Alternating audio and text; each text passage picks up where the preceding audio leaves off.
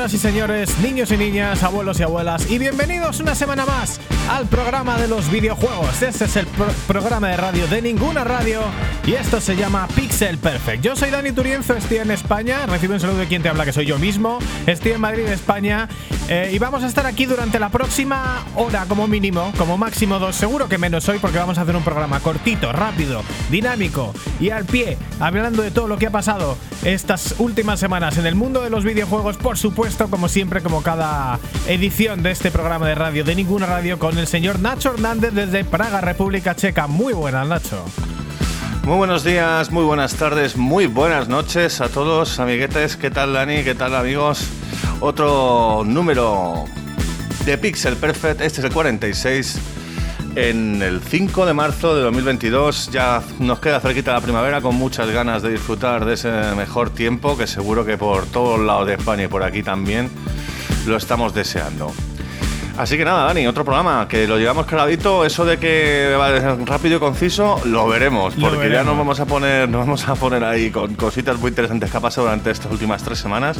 No, pero Y rápido, además luego- rápido y conciso siempre es realmente. Lo que pasa es que a veces es rápido, conciso y muchísimo contenido, que también es una de las cosas que seguro que os gustan a los oyentes y sin que nos vayamos a 3, 4 horas como hacen algunos otros que nosotros sabemos y lo sabemos además de primera mano. Cosas también que tenemos que comentar esta semana. Pero vamos, vamos a tener un programa, un programa muy especial, como siempre, con un montón de novedades y además de, verdad, de novedades de las que nos gustan. Porque no son novedades tecnológicas, cosas futuras, cosas debatibles, sino que son novedades. Vamos a hacer un gran repaso a los lanzamientos del mes de febrero, que de verdad, de verdad, es el probablemente el mejor mes en lo que llevamos de nueva generación de consolas o de PCs desde que salieron Xbox Series X y S y PlayStation 5. Un gran repaso de esos juegos, eh, cosas eh, que se han filtrado muy importantes también sobre los servicios online de PlayStation. Y vamos a hablar también una review de algún eh, juego de los últimos que han salido y además un montonazo también de noticias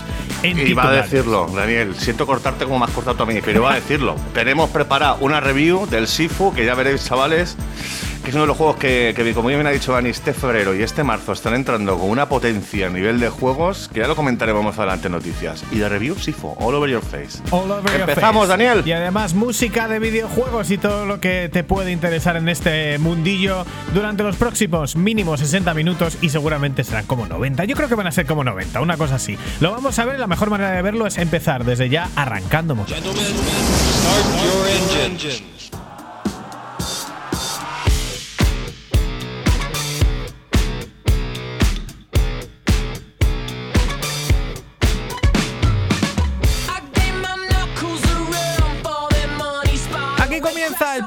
Los videojuegos, el programa de radio de ninguna radio.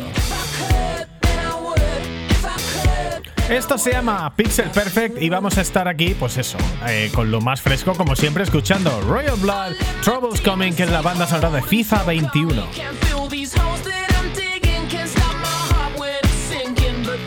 Y Nacho, ¿qué es lo más fresco de la semana? Lo más fresco que tenemos preparado esta semana, señoras y señores, ya lo damos el pasado diciembre, que era Spartacus, el Game Pass de PlayStation, podría llegar en abril. Claro, que estos son los rumores que veníamos comentando y que ya adelantó, como bien he dicho antes, eh, Bloomberg en diciembre y que, bueno, pues que Sony, evidentemente, viendo el éxito que está teniendo Microsoft con su Game Pass, pues Sony está eh, preparando un servicio similar. De hecho, lo- los últimos re- rumores de esta semana indican que saldría en el mes de abril y contaría con tres niveles de pases donde cuanto más pagas, por supuesto, más juegos disponibles recibes. Daniel, tres modalidades. Tres modalidades. Pues estos son filtraciones, ¿eh? Pero vamos, son filtraciones. Se ha hablado mucho de esto eh, y ya sabemos hasta los precios exactamente. Y además tienen todo el sentido del mundo. Tendríamos Play- PlayStation Plus especial, que viene a ser más o menos lo que conocemos a día de hoy, es decir, 10 dólares al mes o bueno, suscripción anual a lo que al precio que sea, que siempre se pueden encontrar ofertas anuales bastante más interesantes que 10 dólares o 10 euros al mes. Y bueno, pues puedes descargar los, los juegos gratuitos del mes eh, de manera mensual. Exactamente lo que tenemos hasta ahora. Luego tendríamos la, el, el, melocotonazo, lo que nos parece más interesante, que sería PlayStation Plus especial, eh, extra, que costaría 13 dólares al mes y que esto no sabemos si tendría suscripción anual. Y sumaría pues un catálogo de cientos de juegos que se pueden descargar a la, consola, a diferencia de lo que se puede de lo que puedes hacer ahora en PlayStation Now. O sea, estos 13 dólares serían la verdadera respuesta de PlayStation al, al Game Pass de, de, Xbox. Y eso, pues serían cientos de juegos que evidentemente no sabemos los que van a ser, pero bueno, cientos de juegos entendemos que serían probablemente la gran mayoría todos los exclusivos de Sony, lo cual ahí pues eh, probablemente le dará una ventaja con respecto a, a Xbox.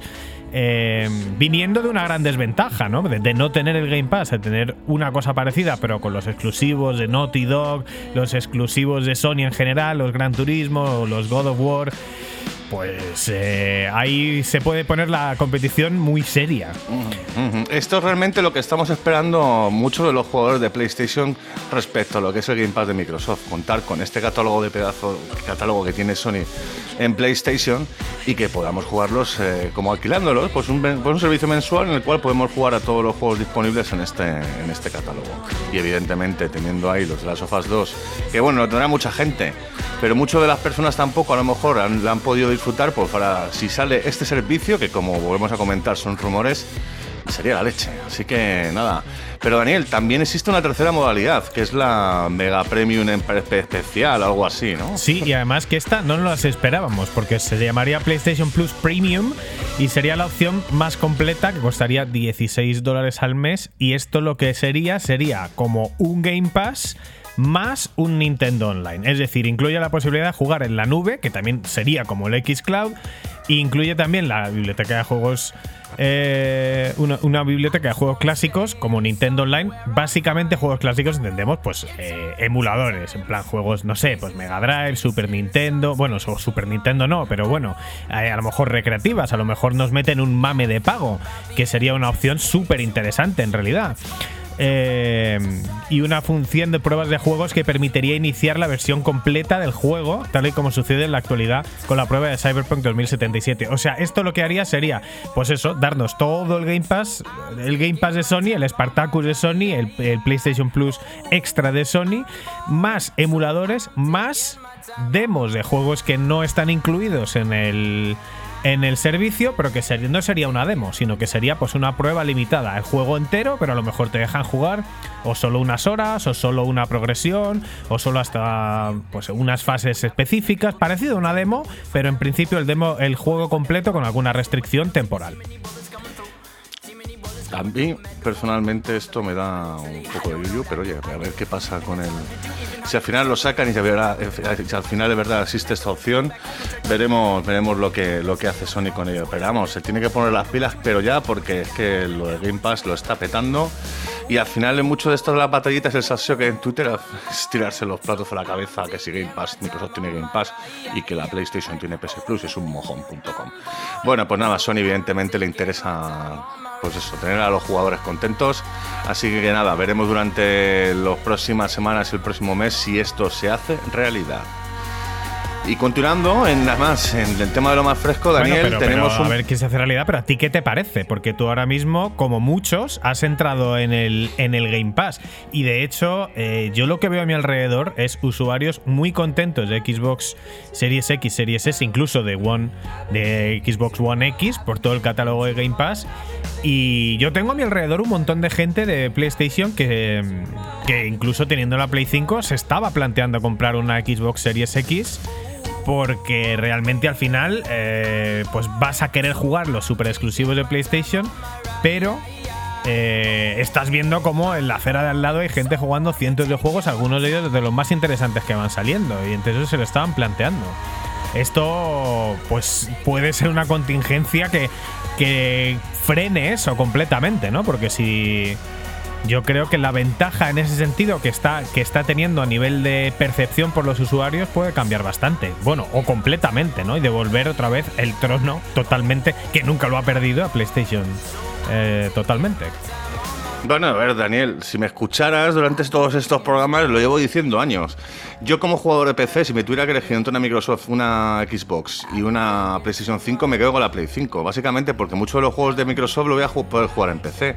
Pero muchos de los juegos de Sony que me interesan, pues no lo voy a poder jugar en, en PC. Por supuesto existen juegos de Sony como mm, el Days Gone, que lo, lo he podido jugar en PC y me ha encantado pero no son todos los juegos de Sony están disponibles en PC. Poco a poco los están sacando, esperemos que sean mucho más. No puedo esperar a de las sofás 1 y 2 en PC, pero no sé si lo sacarán algún día.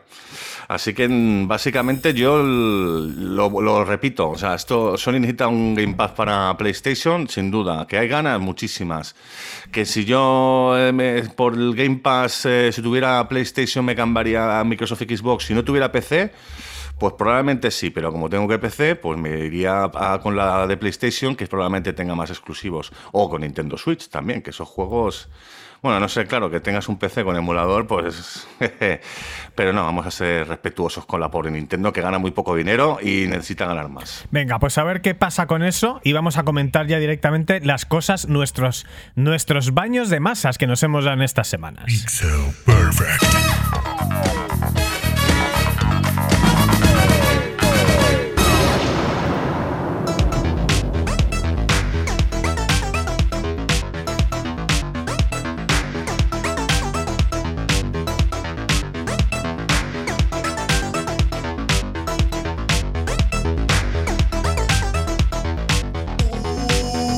hacemos una escisión de la. un redoble de la sección de lo más fresco, porque además de las noticias, de la noticia importante de estas semanas, esta muy esperable Spartacus, este muy esperable pseudo Gamepad de PlayStation, pues vamos a hablar también un poquito de nosotros, Nacho, porque Nacho ha estado, ha estado muy activo, hemos estado muy activos, no solo en Pixel Perfect, y por eso nos hemos retrasado. Siempre tenemos una excusa buena para retrasar la siguiente entrega de Pixel Perfect, y esta vez ha sido las colaboraciones que hemos estado haciendo en otros eh, podcasts de interés. Además, en lo, más, fresco del mundo también, que es Twitch, Nacho. Has estado ahí con la gente de Generación Z80.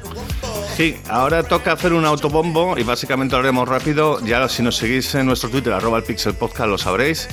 Hemos sido invitados tanto por el, podcast Retromanía 30, que ya Dani lo comentará un pelín más adelante. Yo he sido invitado al Twitch de Generación Z80, que si no lo conocéis, pues eh, tienes un Twitch de José Luis Sanz, Marcos García, García eh, Bruno Sol solía estar y, básicamente, pues nada, me ha invitado a hablar de una de las revistas de las cuales yo estuve trabajando, que se llama Juegos y Ciencia, su sección Retro Paper que son todos los viernes a las 7 de la tarde en Twitch. Y básicamente nos hemos echado unas risas ahí hablando de una revista que en su momento nació para acabar con Screen Fan de Bauer. Y claro, pues 20 años después, analizando la revista, podemos ver cómo el salto gráfico, el, cómo esa maquetación fotosovera maravillosa, pues evidentemente ha destruido los ojos de muchos de los lectores que no la han podido ver eh, en su momento y que la están viendo ahora en este Twitch pasado, que fue el pasado viernes, pero que podéis encontrar en nuestro Twitter, arroba del Pixel Podcast. Eh, por si lo queréis, por si queréis verme a mí echándome unas risas con José Luis Sanz y el resto, y, nada, y la verdad es que muchísimas gracias por la invitación, lo hemos pasado, lo he pasado muy bien. Y también por otro lado, como bien ha dicho Ani, nos hemos retrasado bastante porque nos han invitado a otro podcast, que es el de Retromanía 30, en el cual Jesús y Andreu nos han, dado, nos han hecho pasar un, un, rato maravilloso hablando de la revista de Hobby Press, la mítica segunda edición de Micromanía. Daniel. lo primero, lo primero, eh, pues eso, Z80, vamos a darle también un poquito de bombo porque esto al final son gente que si conocéis las revistas de videojuegos, si habéis seguido las revistas de videojuegos desde tiempos inmemoriales, pues eh, digamos el líder del canal, que es José Luis Sanz, es un, es un es un dinosaurio el hombre ya con estas cosas, porque lleva desde micro hobby, ¿no? Haciendo revistas. Creo que entró en Hobby Press y creo que colaboró con Micro Hobby en su momento, pero realmente entrar en, en relación creo que fue con Hobby Consolas en su momento.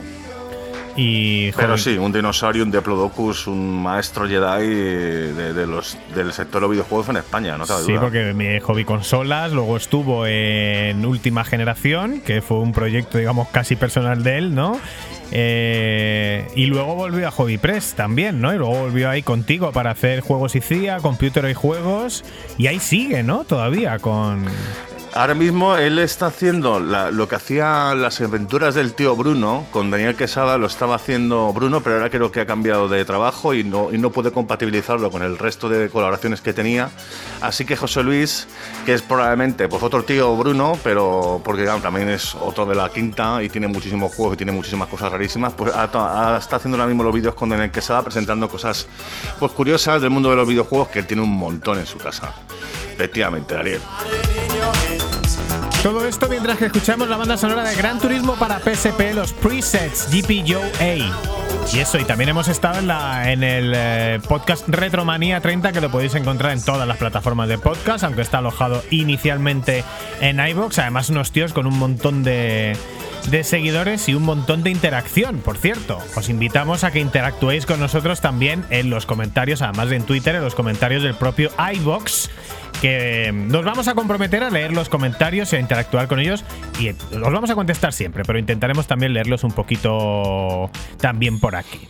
Si es que el problema que es que como no está nuestro podcast no está alojado en iBox, eh, pues entonces las notificaciones de respuesta no nos llegan, tenemos que mirarlo manualmente. Así que si, si nos pasa algún comentario, pues que lo sepáis, que no es que os ignoremos, es que básicamente como no nos llegan las notificaciones no lo podemos saber hasta que entremos en la página. Por Pues cierto, el- de Retromanía 30, eh, también darles un poquito de amor. Arroba RM30 Podcast lo podéis encontrar en Twitter, aparte, como bien ha dicho Dani, en iBox, si buscáis con ese nombre lo encontráis seguro. Y ahí tenéis un podcast eh, donde hablamos de una de las eh, de una de las revistas de Micromanía, exactamente del mes de marzo de hace 30 años, de 1992, nada menos.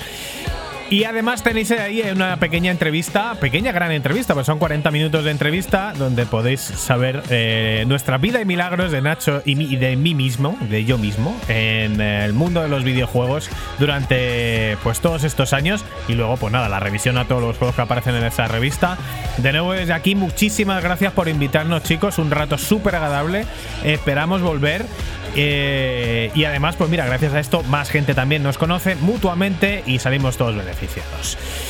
Dicho esto, Nacho, yo creo que ya pasamos a lo, al, al contenido de verdad del programa y nos vamos directamente, si no tienes ningún eh, problema con ello, a tu, la sección En que... absoluto, Daniel. Dale al jingle. Pues vamos allá con Made in Japan.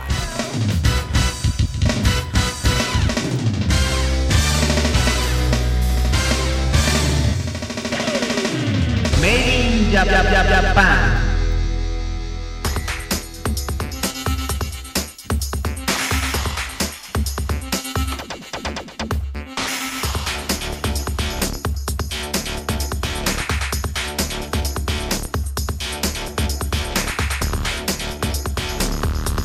Y en el número 46 de Pixel Perfect, el programa de radio de ninguna radio, ya sabéis, Made in Japan, esa sección donde probam- donde hablamos de cosas que no hemos probado, que tenemos muchas ganas de tener en nuestras lindas manitas.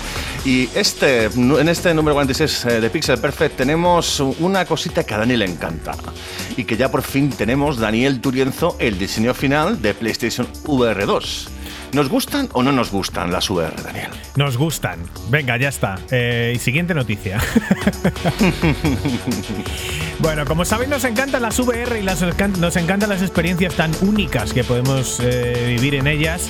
Eh, en consolas la cosa está de capa caída, la verdad, con las antiguas PS, PSVR para PS4 como único exponente, pero hemos estado haciendo seguimiento intensivo en las, a las VR, lo sabéis, en los últimos, en las últimas semanas, en todos los podcasts, en los últimos años, desde los primeros rumores hasta que se ha ido confirmando todo gotita a gotita.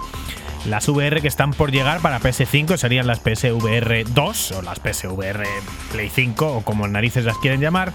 Ya habíamos visto los mandos, ya sabíamos las especificaciones supuestamente finales y ahora por fin tenemos toda la información completa con diseño final del visor de lo que son las propias gafas de la realidad virtual, que al final es lo que marca un poco lo que es el cacharro.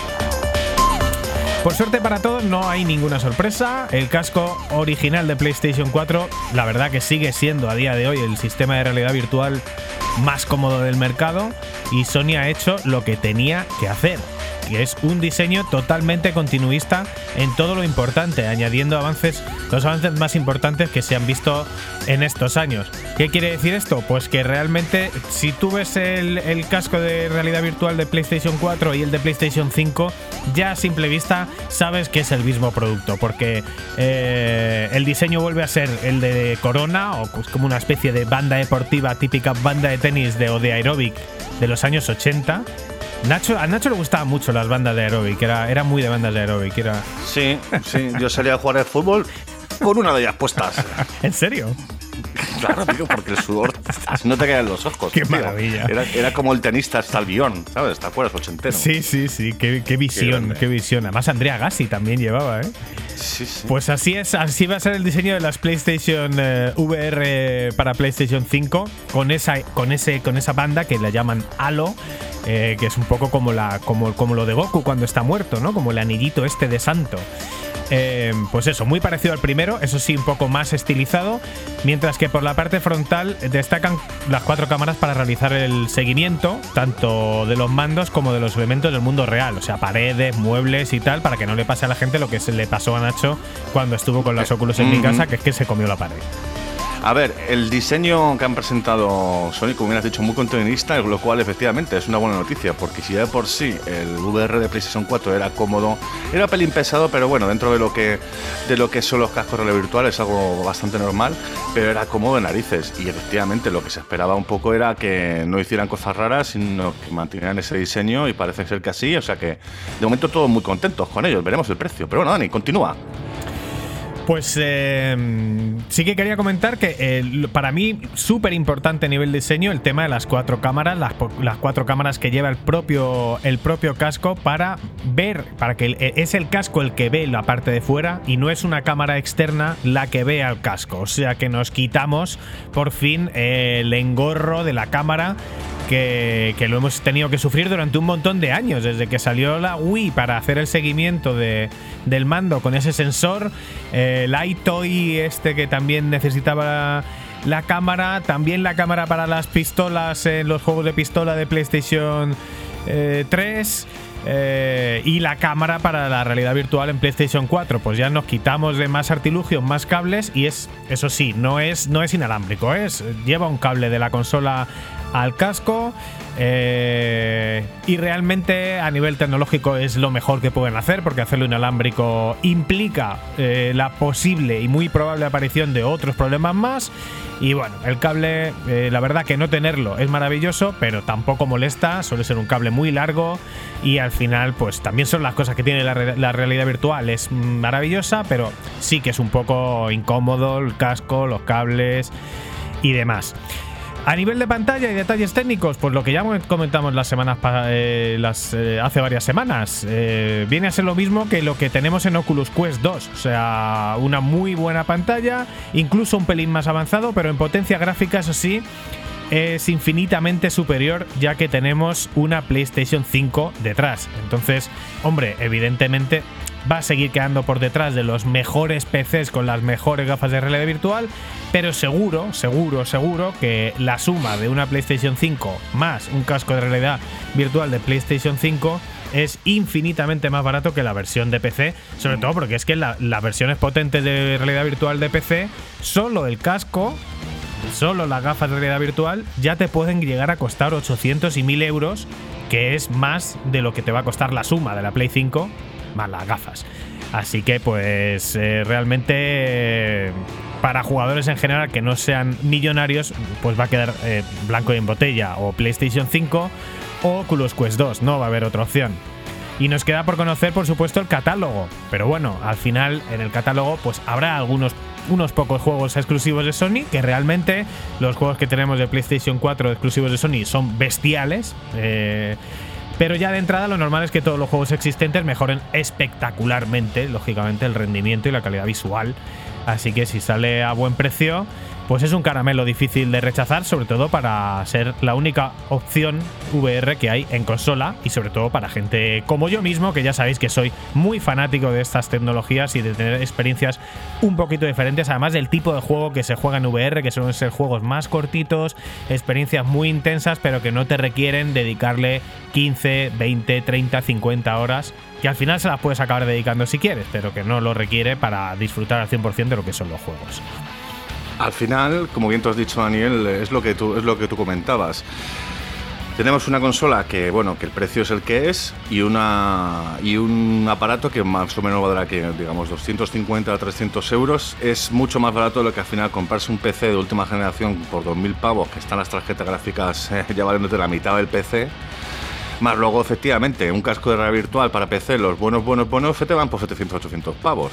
Así que si quieres realmente tener una experiencia eh, calidad-precio buena eh, como, como jugador de videojuegos, una PlayStation 5 más el PSVR 2 este eh, es una combinación ganadora. ganadora.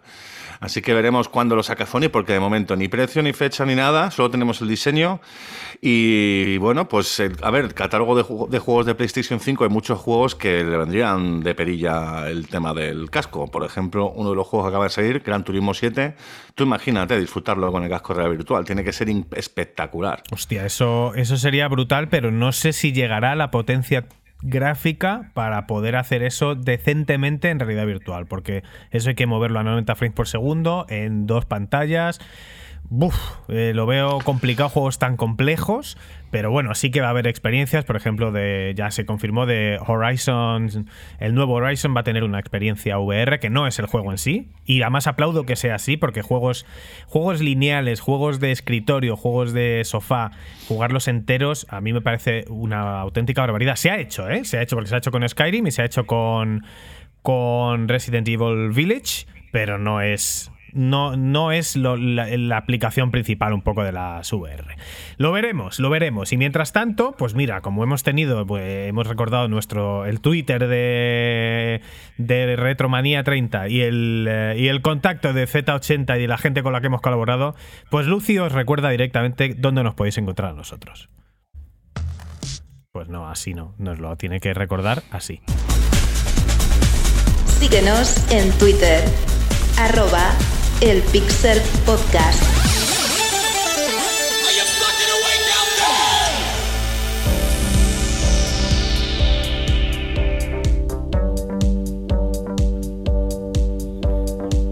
Sigues en Pixel Perfect, sigues en el programa de los videojuegos. Este es el programa de radio de ninguna radio y escuchamos una vez más, mira que me cuesta poner esta canción, ¿eh? Eso te iba a decir, Daniel, que estás poniendo esto, que da penita. No la hemos puesto nunca, pero hoy la queríamos poner porque realmente no la hemos puesto nunca para que la escuchéis entera. Esta es la banda sonora de Dirt 4 eh, y esta es la, estos son los Chemical Brothers Wide Open, que además ya sabéis que es una canción importante por recuerdos importantes y profundos que tenemos en este programa.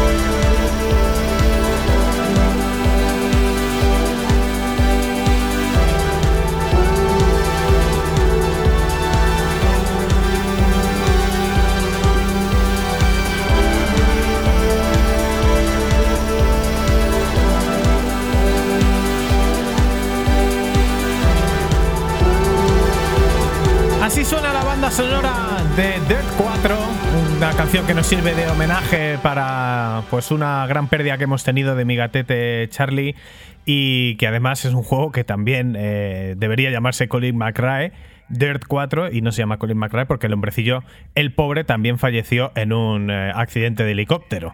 Así que mira, muchas pérdidas con esta canción y espero que os haya encantado como nos encanta a nosotros y nos, y nos traiga recuerdos de seres muy queridos. Seguimos en Pixel Perfect y seguimos ya directamente con las noticias. Pixel Perfect Podcast.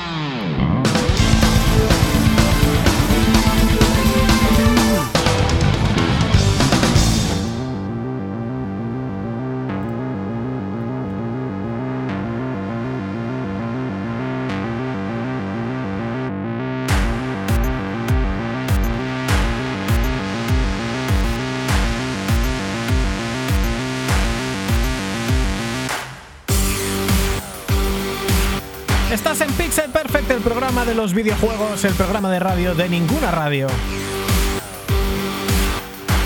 Y estamos hoy en un especial de noticias en Pixel Perfect porque tampoco son tantas noticias y sí que vamos a repasar eh, lo que más nos gusta a nosotros, que son los videojuegos.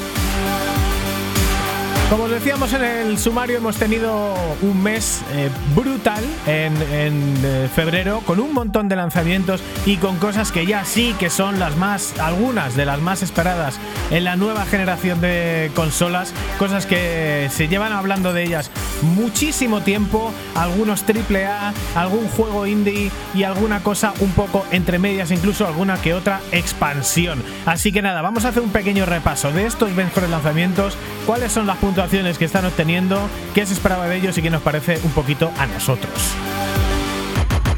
Damas y caballeros, menudo mesecito llevamos. Es que el mes de febrero y lo que llevamos de marzo es que nos han dado una- unas alegrías enormes. Es que menudos títulos, ¿eh? De hecho, no recordábamos un mes en el que tanto y variados juegazos se a la vez. Así que nada, lo que hemos hecho ha sido, como muchos de ellos no lo hemos podido probar, hoy tenemos review de, de Sifu, pero también la tenemos más adelante de, un- de algunos de los juegos que estamos a- vamos, a, vamos a- vamos a comentar en estos momentos, como pueden ser Dying Light 2, Stay Human, y básicamente nos hemos metido en Metacritic para ver un poquito cuál es el ambiente que respecto a las reviews, qué es lo que opinan la- los medios, qué, opina, qué es lo que opina la gente, y, y hemos encontrado en Dying Light eh, 2, eh, Stay Human, mezcla de buenas y malas reviews, también donde se destaca lo bonito del juego, que es muy buena continuación de lo que pudiéramos, pudimos ver en la primera parte, pero también ha habido algunos problemas técnicos, sobre todo con el tema del combate, que no está muy equilibrado y que además muchas de las historias secundarias son bastante simples. Que por lo visto da la sensación de que a los desarrolladores no les ha dado tiempo a terminar el juego, de poner todo el esfuerzo que hubiesen querido en haber hecho un- una profundación mucho más de las historias. Y básicamente el metascore general es un 7,8 y, el, y, el y la puntuación que han dado los, los jugadores es de un 4,2. Bastante desfavorable las reviews eh, de los jugadores, mientras que la de los géneros, de lo- mientras de los medios eh, de comunicación es bastante, bueno, pues un notable, no está, no está nada mal. Uno de los títulos que a mí la primera parte no me llamó mucho la atención y que a mí le gustó, Oh, sacrilegio Veremos. lo que estás diciendo. no, me, me aburrió bastante, la verdad. ¿Y tú has, Pero ju- bueno. has jugado al, al precursor de este, que es el de Dylan?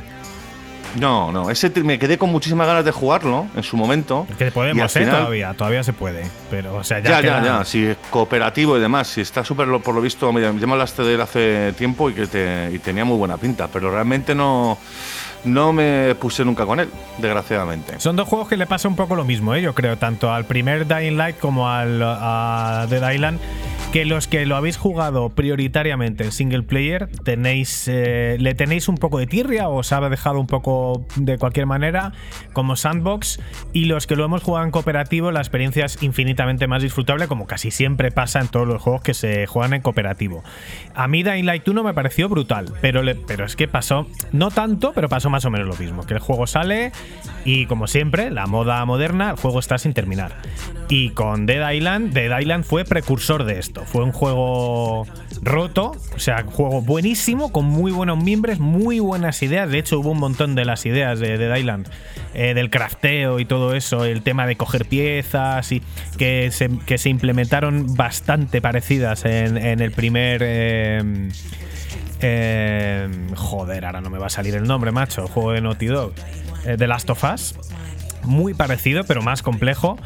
Y, o sea, tenía muy buenos mimbres, pero el juego estaba sin acabar. Y de hecho había cosas súper absurdas, que, como por ejemplo, que, te, que juegas una partida en cooperativo. Si la empiezas las dos a la vez, estupendo. Pero a lo mejor yo soy nivel 15 y tú eres nivel 1. Entonces yo me meto en tu partida y juego como nivel 15 siendo tú nivel 1 y los enemigos son nivel 1. Entonces yo cojo un bate de béisbol y de una hostia le mando, pero a Salamanca, al tío.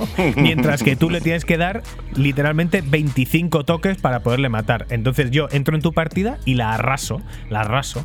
Más cosas como yo te puedo tirar al suelo un arma de nivel 15 y entonces tú ya estás jugando básicamente como nivel 15. Cuando llevabas jugando 5 minutos al juego y resulta que te lo puedes pasar eh, en plan paseo cosas así, cosas y más luego de mecánicas, también muchos fallos, muchos mm, bichos que se quedan atascados, tal, eh, tanto en el Dead Island como en el Stay, como el Dying Light, como el Dying Light 2.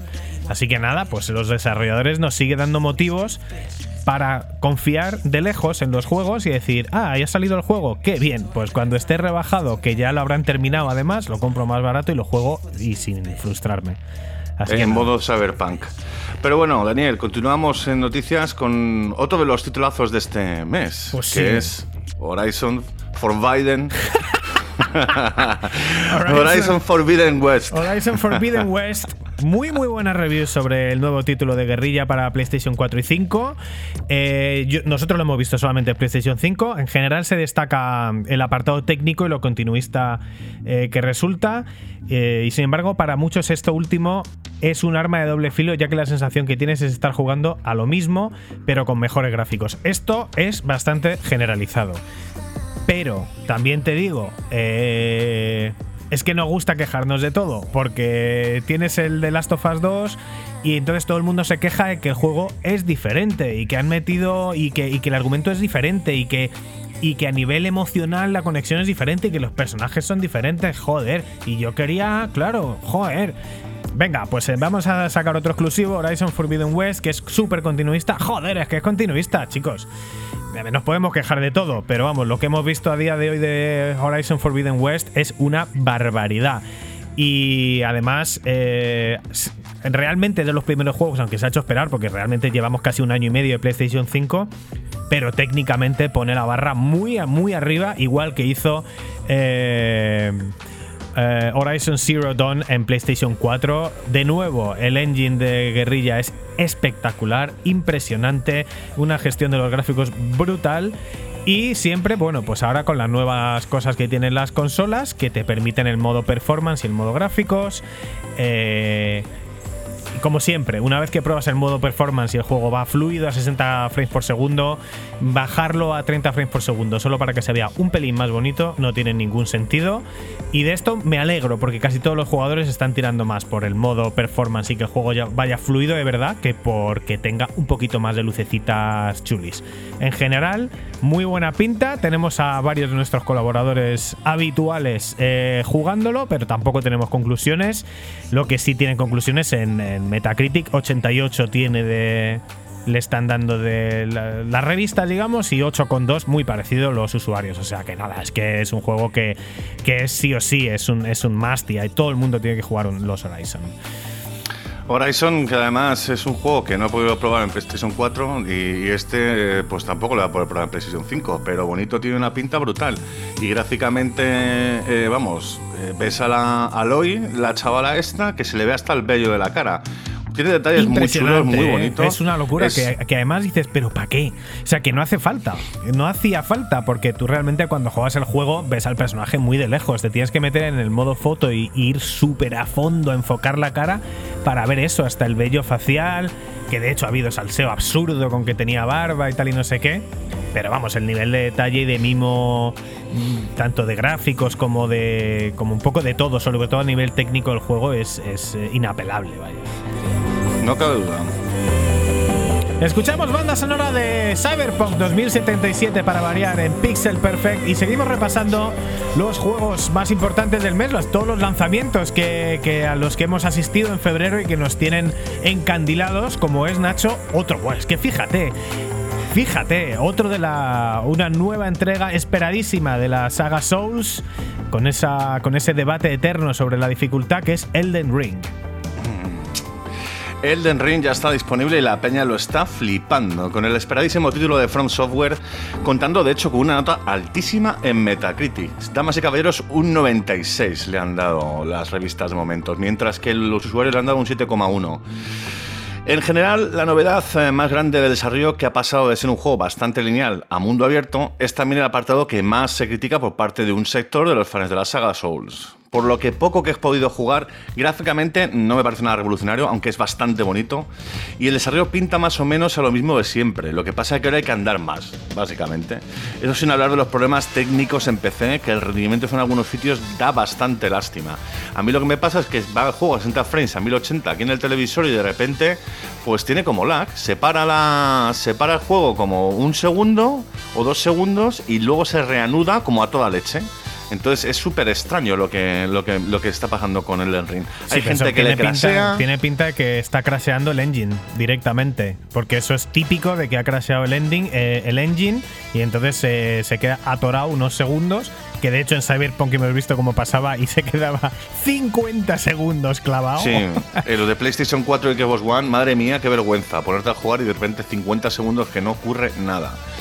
Pues aquí más o menos lo que he podido ver por internet es que a mucha gente le craseaba la versión de PC. Eh, han sacado, creo que ha sido hace un par de días, una actualización que supuestamente corrige algunos de los errores de, la versión de PC. Así que nada, a ver, yo lo, he puesto como muy mal ahora mismo, pero he jugado 10 minutos. Entonces la sensación que he tenido es esta, de, que es más mano de lo mismo y encima teniendo que andar mucho más. Pero vamos, seguro que luego me pongo y entrando en profundidad, pues alucino pepinillos con este juego. Un poquito diferente a los otros Souls, porque este es mundo abierto, como comentaba Nacho. No sé si lo has comentado o no lo has comentado. Eh, y nada, yo básicamente lo, es básicamente lo que decía, que la gente se queja de eso, de que hay un sector que no le gusta que sea eh, modo...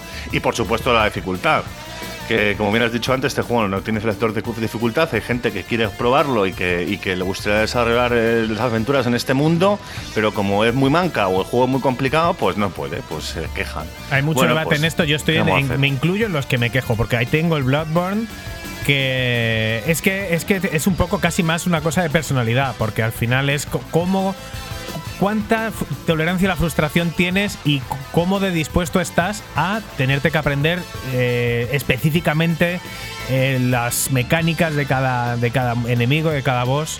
Eh, es muy difícil, pero claro, a veces pasa que el juego es tan impresionante y tan bonito y tan chulo y tiene tan buena pinta que te lo tienes que plantear. Yo en Bloodborne me tiró para atrás, que es el único, el único Souls que he jugado. Pero claro, el juego me parecía increíble. Pero, pero. Es que, es que no podía con él. O sea, pero además no es frustración de esta.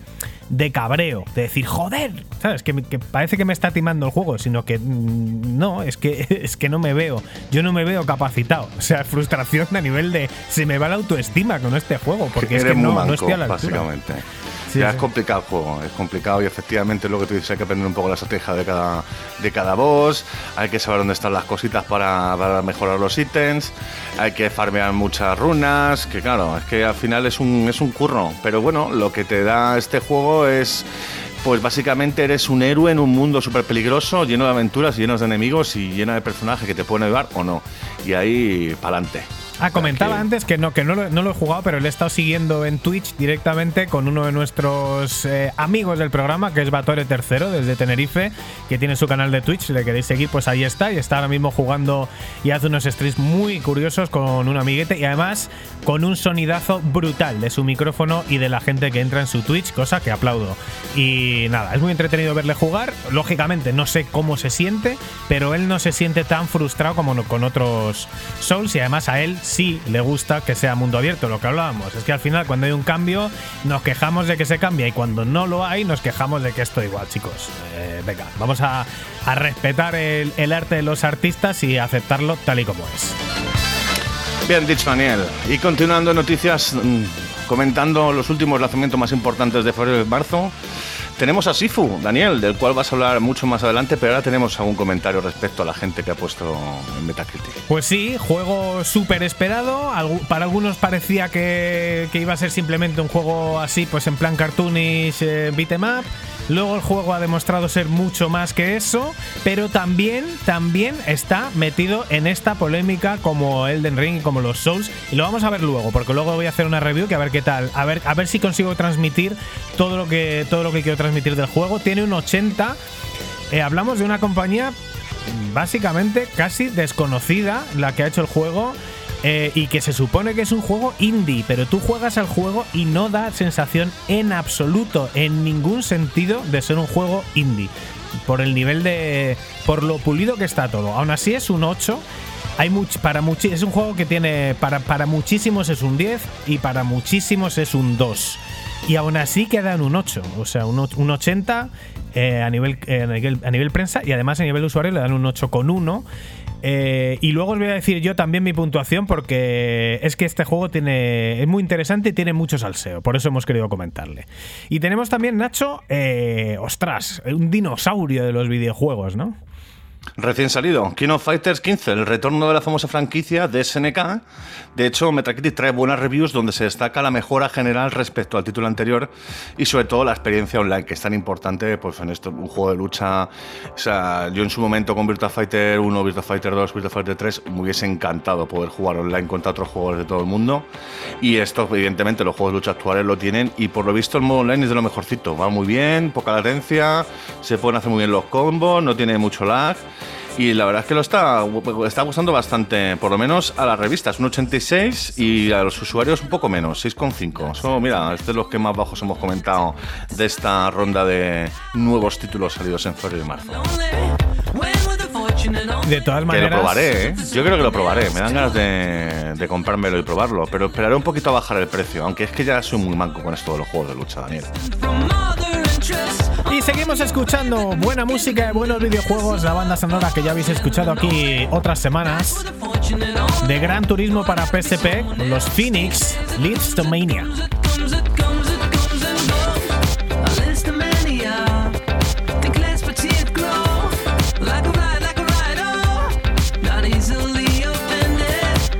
King of Fighters 15, madre mía, se siguen, se siguen buscando y se siguen programando los juegos de lucha, por supuesto, única y exclusivamente casi en Japón. Bueno, ahí están los Mortal Kombat también. Pero me sorprende, me sorprende que a día de hoy sobreviva el género porque personalmente eh, le he perdido el interés por completo. Mm. Y a los de SNK más todavía. Que no sé si, si, si- si se llama SNK ni siquiera todavía. Lo vivimos, lo vivimos mucho en, en su época, pues eso, con Street Fighter 2, Fatal Fury 1 y demás. Y, y efectivamente, pues ha pasado el tiempo, nos hemos hecho mayores y hemos perdido un poco el gusto por, eh, por este género. Pero vamos, sigue en nuestro Twitter tenemos, seguimos a mucha gente que le da bastante a las, a las eh, peleas online de, pues no sé, pues de, de King of Fighters, por ejemplo, Mortal Kombat, o yo que sé, Street Fighter 5. O Street Fighter 3 incluso. O sea, que sigue siendo un género muy jugado. Y sí, Para sí, sigue siendo SNK. Juegos ¿eh? retros y, y actuales. Por supuesto, Daniel. SNK con Unreal Engine 5, ¿eh? ¿Quién se lo iba a decir?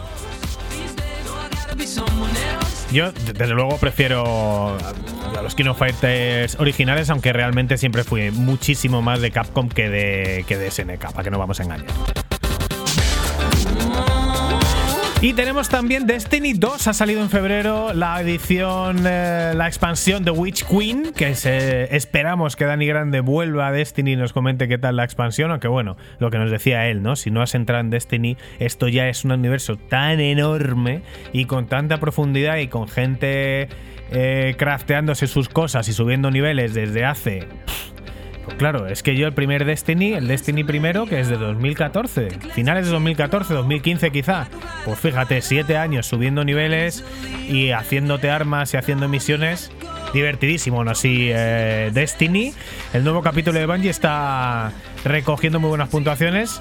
Tanto por parte del público como por los medios especializados. Otra vez más, los nuevos cambios que se han implementado en el juego traen opciones, opiniones divididas. A muchos le encanta, mientras que a otros les ha arruinado la experiencia. Pues mira, es monotemático del día de hoy. Tiene casi un 90, un 89 en Metascore y tiene un, eh, un 9 de, de User Score.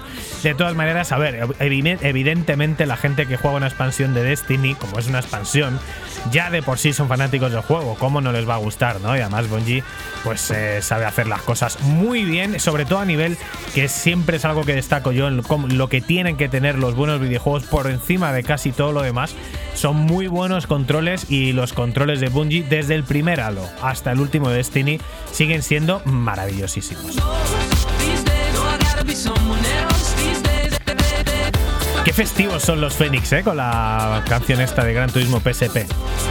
Total, ¿eh? A mí casi me da epilepsia y todo. Tiqui, tiqui, tiqui. No, hombre, no. Muy rico el tema, Daniel. Gran y Turismo para terminar. 7.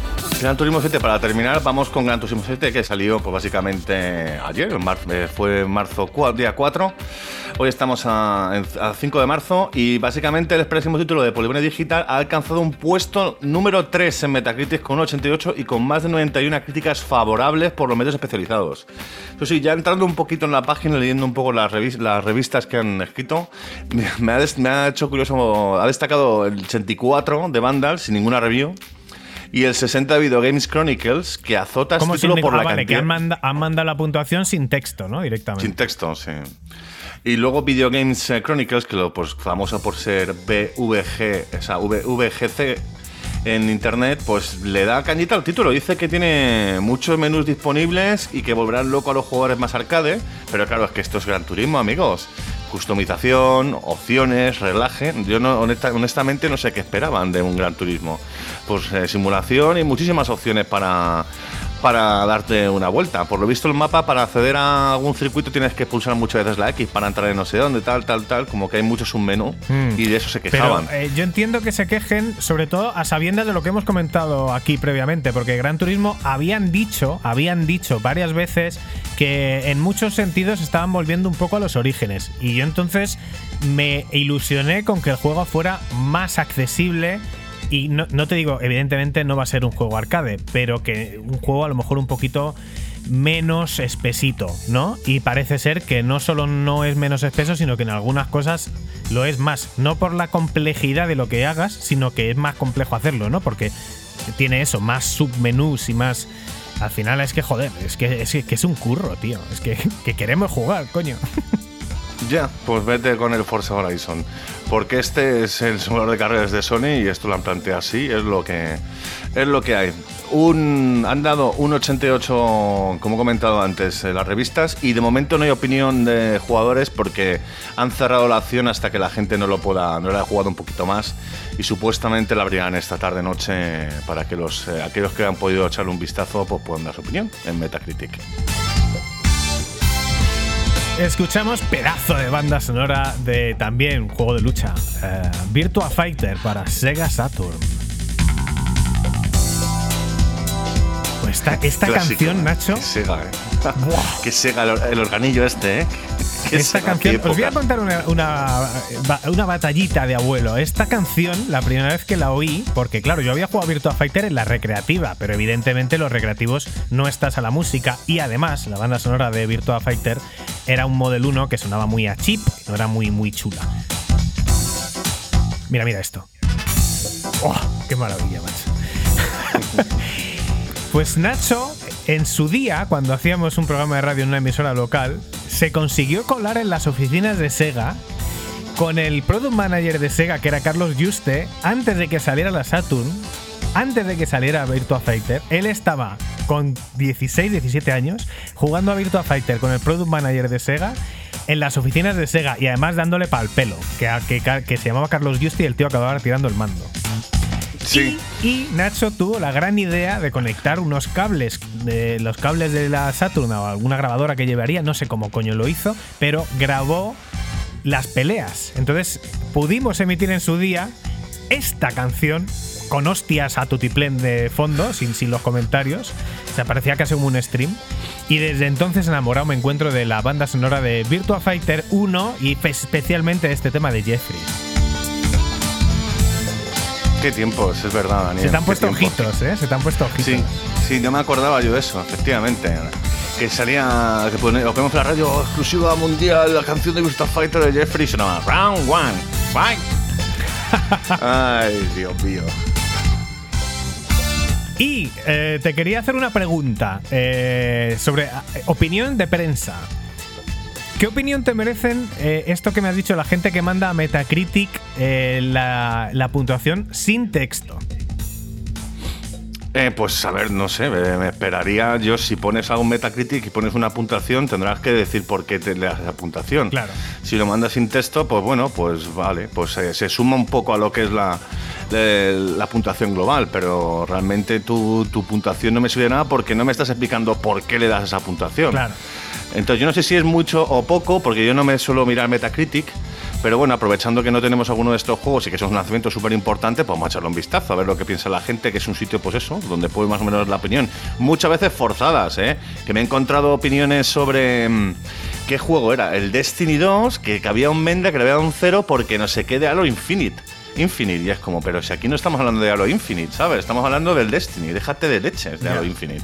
Entonces hay muchos muchos fans por ahí eh, boicoteando puntuaciones, obviamente, en esta en esta Bueno, pero esa es la parte de usuarios. web. Pero claro, la parte de revistas, que es lo que, lo que a mí me huele muy mal, evidentemente, la parte de revistas, la- el Metascore eh, es inamovible. Es decir, el juego sale tal día y tal y en tal fecha Metacritic eh, publica las reviews que tiene y las puntuaciones que tiene. Entonces, al final, si eres prensa y quieres salir en Metacritic, tienes que mandar esa tienes que mandar esa, review, esa puntuación la tienes que mandar para tú aparecer ahí listado en los que ponen nota al juego.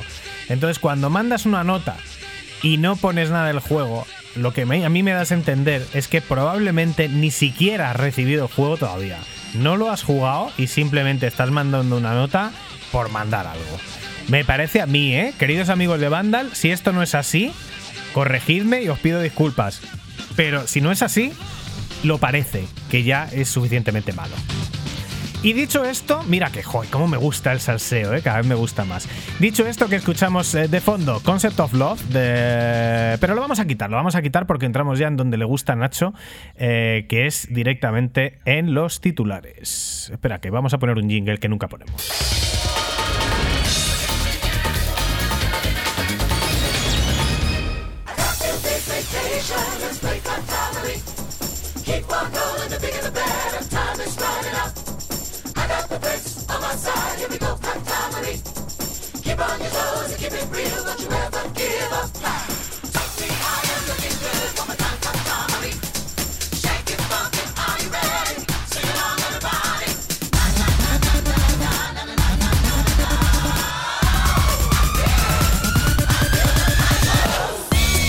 Y en titulares de esta semana, Pixel Perfect número 46, tenemos malos tiempos para Stadia.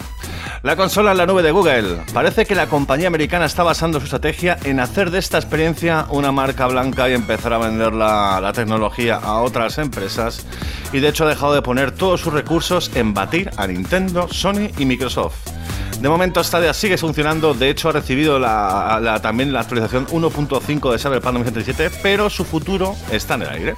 Así que veremos qué pasa. Veremos qué pasa. En principio pareció que nació muerto, pero como está Amazon Luna también por ahí, pues igual lo intentan mantener un poquito por si acaso. Lo que nos lleva al siguiente titular, que es Amazon Luna, entra en escena y parece que la empresa de Jeff Bezos sí que está poniendo toda la carne en el asador, al contrario que Google con su Stadia. La plataforma que se anunció hace ya más de un año ya está disponible en Estados Unidos. Con Amazon Prime se va a tener acceso a unos cuantos títulos, titulazos de May Cry 5, Flashback, entre otros. Pero para desbloquear todo su catálogo de unos 100 juegos habrá que pagar 9 dólares al mes y un extra de 8 dólares si queremos disfrutar de los juegos de Ubisoft. O sea que bueno, si tienes Prime pues ya tienes algunas cositas. eh, parecido un poco, quieren hacer pues parecido, al final se van a alinear un poquito con lo que te ofrece lo nuevo de PlayStation también. A ver qué pasa con esto, señores, porque claro, al final, eh, pues si te suben por el tema del estadio, te suben el precio de Prime, pues a mucha gente no le va a sentar bien. Pero bueno, veremos, veremos qué hace Amazon con esto. No, subirte no te lo suben, pero si quieres más, si, si quieres más de lo básico, pues entonces sí tienes que pagar más. Un poco parecido a lo que hacen con, con Prime Music que con algún otro servicio más. Yo no me fiaría mucho de Amazon. Que luego te lo clavan todo por todos lados. La verdad que cada vez son, son menos de. Son menos, son menos tu colega, ¿no? Pero esto siempre pasa con las megacompañías. Por eso, por eso lo decía, amigo Daniel, por eso lo decía.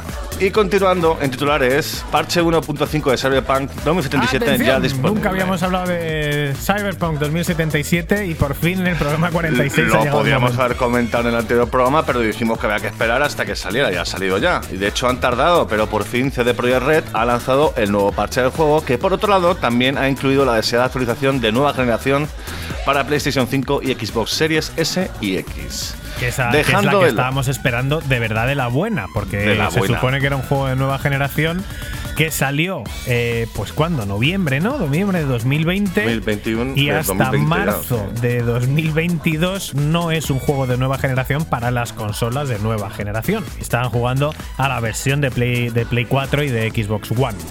Entonces, a ver, Nacho, ¿qué ha pasado con esto? ¿Qué pasa? ¿Qué, qué pasa Pues con esta nada, versión? que han metido un montón de novedades, han corregido un montón de bugs y bueno, de hecho, han, han- del contenido que teníamos de antes y que algunos de los personajes que teníamos de antes los han actualizado con nuevos contenidos, nuevas quests y demás. Pero ya entrando en el tema de las consolas, que es de lo que queríamos mucho de los, de los jugadores, era ver cómo eran las nuevas versiones de Cyberpunk para la nueva generación, pues han vuelto a hacerlo de los dos modos, el modo performance y el modo chupi guay, que se ve genial. Y de hecho, en su modo con Ray Tracing 4K no supera los, tres- los 30 FPS y además la mayor parte del tiempo jugaremos a 1440p. Eso sí, los consoleros también tienen la suerte de no dejarse 2000 en un PC. O sea que una cosa por la otra. Claro. Al final to- todo el mundo pillará la versión de performance, que será 60 frames, que se verá muy bien sin ray tracing. Y luego, pues, ah, hombre, por si quiero ver un poquito el juego con ray tracing, ver la pija y demás, pues a 30 frames, pues bueno, tampoco está, está tan mal. Sí, Son la verdad que 600. además Ray Tracing es, pues, eh, es el- uno de los mejores sitios para ver ese efecto, desde luego, Cyberpunk 2077, pero bueno, ya sabemos, fue tan ambicioso que, que a los PCs más potentes les cuesta tirar. Y a ver, el problema de esto es que tengo un modo que lo llamen 4K cuando es mentira, porque se juega, si acaso, si acaso, a 2K 30 frames por segundo.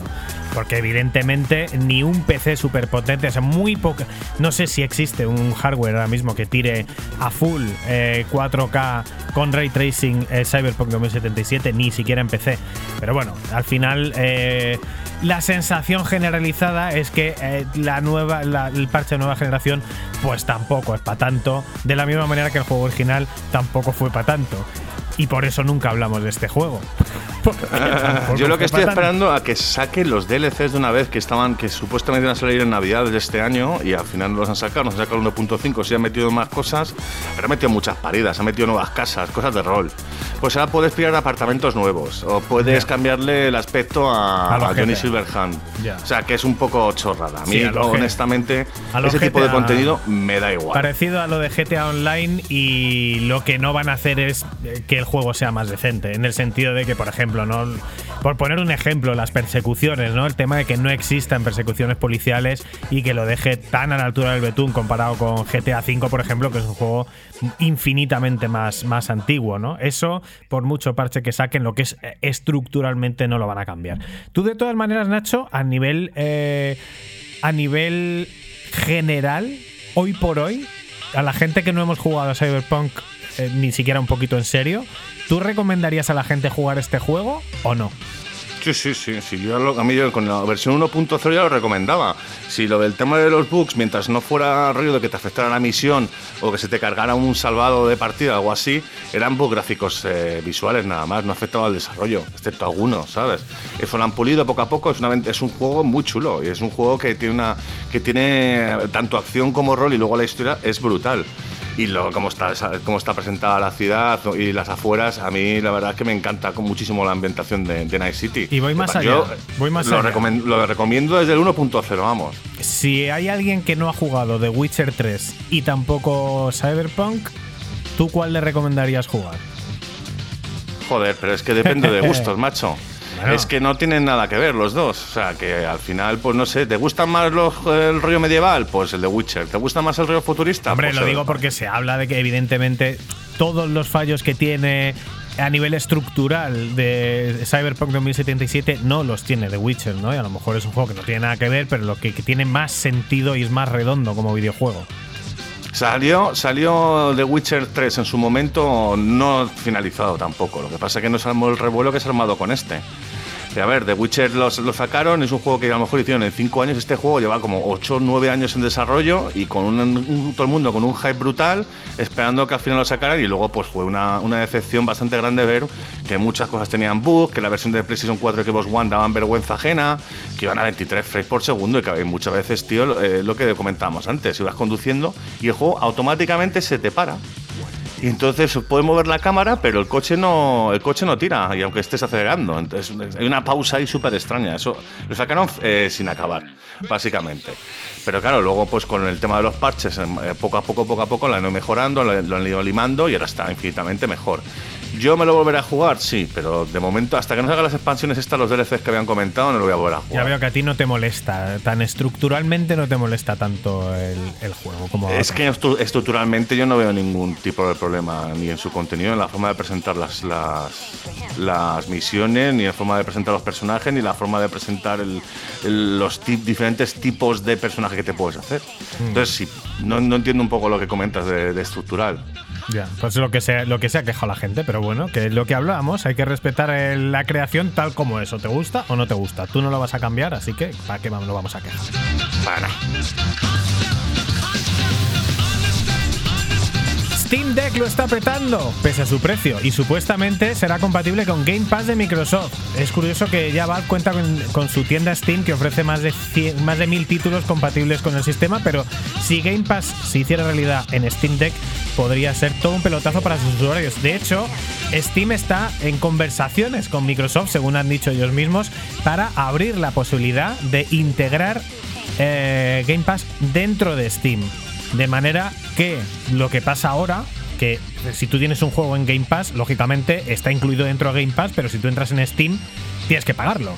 Eh, y ya está. Pues eh, esto lo que haría es que tú podrías usar Steam todavía como tu plataforma principal o única de juegos en, en PC y directamente que ahí los juegos que están en tu Game Pass, pues no los tengas que pagar.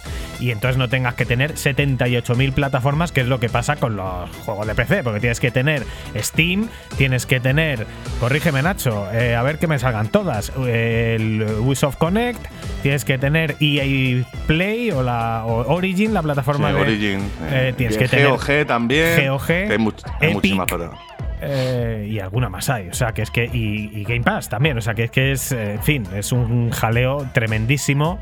Y a veces se hace muy cuesta arriba.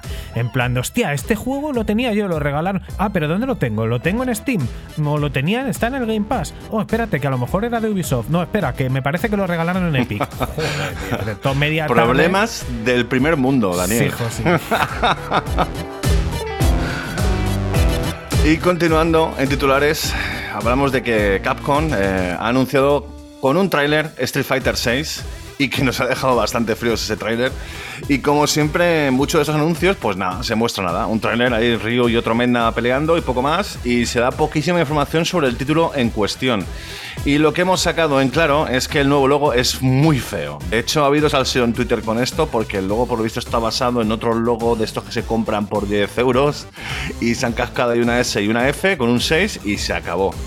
Y bueno, también se comentaba que Capcom dará más información sobre Street Fighter 6 este verano mismo. Ya entraremos que en el apartado gráfico qué, qué tipo de gráficos tendrá, ya veremos si qué nuevos modos de juegos, qué personajes incluirá, veremos si es una mezcla entre el 4 y el 5, será más parecido al 5, es más parecido al 4.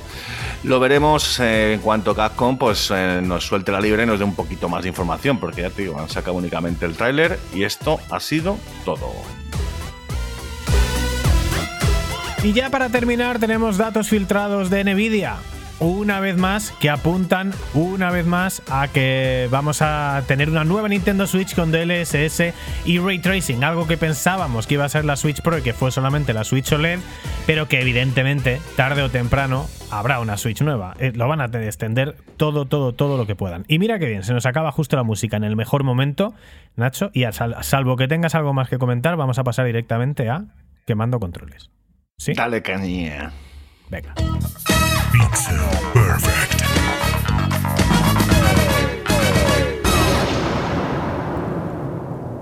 Ladies and gentlemen, this is a public service announcement.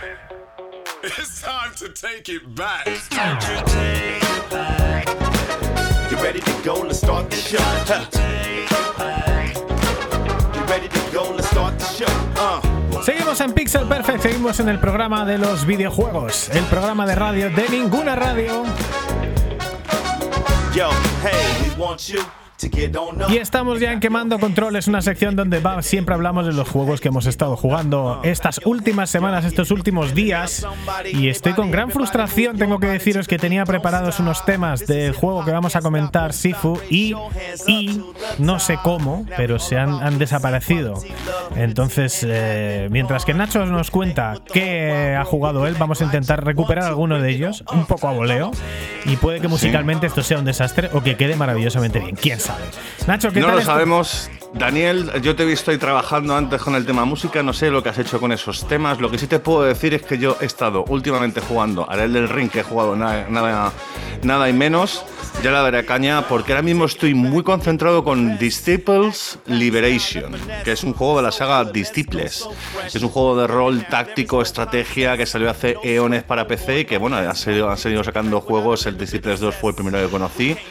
El 3 no me gustó mucho y ahora estoy con el 4, que es el Liberation este, y la verdad que me está gustando un montón. Un juego de rol estrategia, en el cual tenemos eh, cuatro facciones en un universo mágico, en el cual pues tenemos facción de demonios, facción de no muertos, facción del imperio, que serían los humanos, y, fa- y facción de los elfos, y ahí pues te meten en este universo de, de- de épico y de muchísimos monstruos, pues para hacernos un nombre, porque en los anteriores, por ejemplo, tenemos que elegir una facción y desde ahí vencer a las otras, pero en este nos han puesto un héroe, una quinta facción que somos nosotros, en el, en el nombre de una chica que se llama Liana o Albina o algo así, y que básicamente pues tenemos que crear nuestro ejército y, y- y unirnos o acabar con el resto de facciones para, eh, para hacer nuestro ejército con al final con eh, pues, pues con, pues con monstruos de demonios, con monstruos de no muertos o incluso paladines del bien como pueden ser del imperio o arqueros élficos que lo ven todo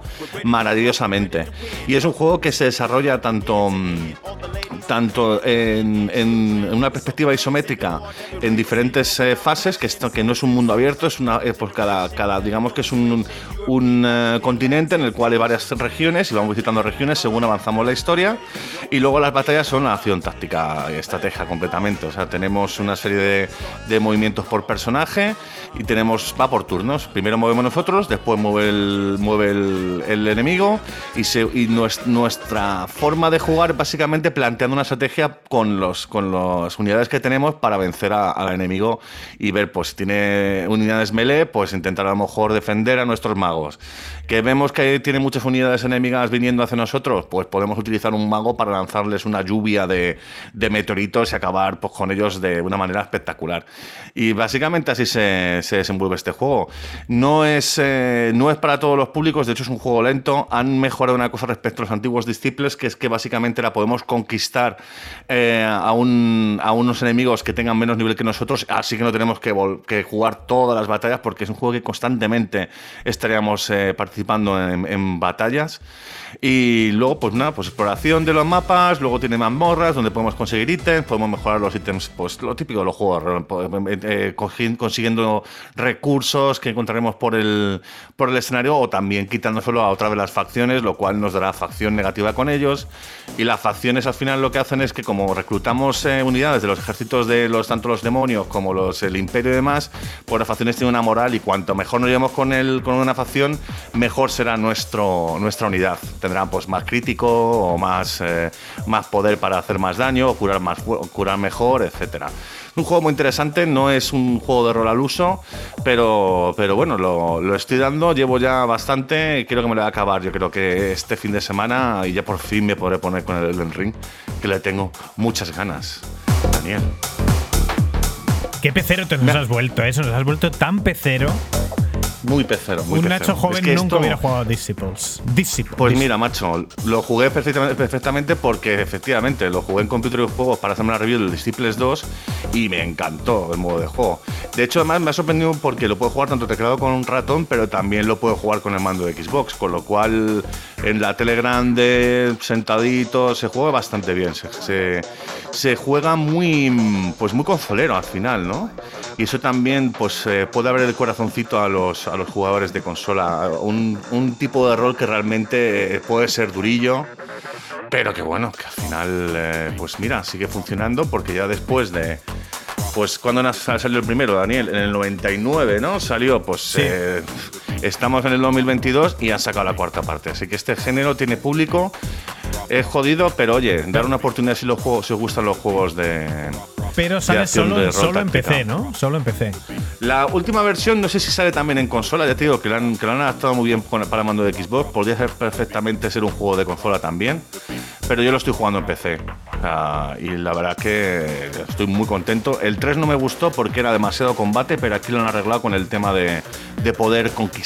Básicamente significa, eh, le das un botón y has terminado la batalla y has ganado, y has ganado con todos los, con los ítems y con todos los, los puntos de experiencia, con lo cual es mucho más rápido avanzar por el juego, que es un juego que llevo como 45 horas. O sea que, Solo. Joder. o sea que ya digo que es largo y eh, merece la pena por lo que cuesta, ¿eh? Venga, pues eh, vamos a intentarlo con Sifu. Vamos a hablar un poquito de Sifu, que creo que he encontrado todas las músicas que había perdido.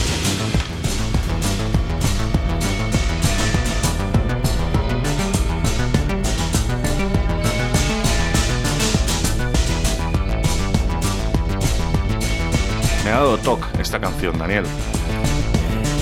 Sí, es que he elegido las más pixel perfect, aunque en realidad la, más, la banda sonora de Sifu tiene también una parte muy de música oriental, eh, ambientada, un poco experimental, y tal. pega muchísimo con el juego. Pero lógicamente, pues aquí no sonaría demasiado bien, así que hemos puesto un poco las más electrónicas y las más movilitas.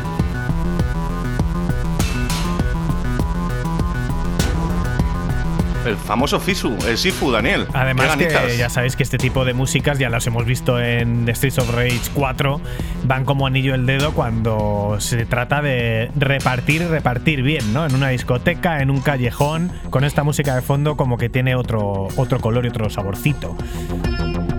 Bueno, Pues pues sí, me ha recordado un poco al Street, Fighter, al Street for Race 2, la fase esta, cuando entras a la cafetería y luego al final sales de- del bar y te das leches con uno. Sí, sí, es que tiene, tiene. En algunos momentos la música es parecida. Además, hay una parte de una discoteca, también un bar. Y, y esa parte es brutal. Recuerda también a aquella fase de GoldenEye para, para Wii. Eh, pero no en plan infiltración, sino en plan repartir y repartir bien. Bueno, ¿Pero esto es un beaten up o qué? Porque al final. Venga, Dani, cuéntanos. Me alegra porque que me hagas esa pregunta. Que era un Sifu, que si el Sifu. Beaten up, que es más de lo que parece, que es menos. Mm, te he intentado dejar ahí con la intriga. Bueno, pues sabéis que es un juego que acaba de salir al mercado ahora en febrero de 2022. Eh, normalmente no estamos comentando muchas super novedades, pero ahora sí, ahora sí que queríamos porque ha sido un mes muy gordo y queríamos estar un poco ahí al pie de la cosa. Eh, la desarrolladora es Slow Clap, que es, a ver, lo voy a decir sin música, Slow Clap que es el eh, que es el eh, eh, pues un estudio indie que a mí me, ha- costado mucho creerme que esto era un juego indie por, el, por la cantidad de trabajo y el mimo que tiene en muchísimas cosas, lo bien hecho que está, no parece una compañía amateur. O sea, la gente que está ahí no sé de dónde viene, pero sabe perfectamente lo que se hace. Y utiliza Unreal Engine como tantísimos otros juegos. Y bueno, pues nada, eh, es un beat'em up. Sifu es un beat'em up, si lo habéis visto en vídeo, es un juego con esos gráficos así un poco tipo cartoonish, que están un poco de moda. Lo que en su día era el cel shading, pero sin esas líneas por fuera. Un poquito de dibujo animado, pero con mucha complejidad gráfica. Y sí, es un beat'em up eh, ambientado en Japón y con desarrollo de ambientación eh, a lo acción-aventura. Tiene una presentación así cuando tú entres en las fases, pues como con la cámara al hombro, ¿no? Parecida a lo que sería, yo que sé, un Tomb Raider o algo así. Y da esa sensación de acción- eh, acción-aventura también por la complejidad de los escenarios.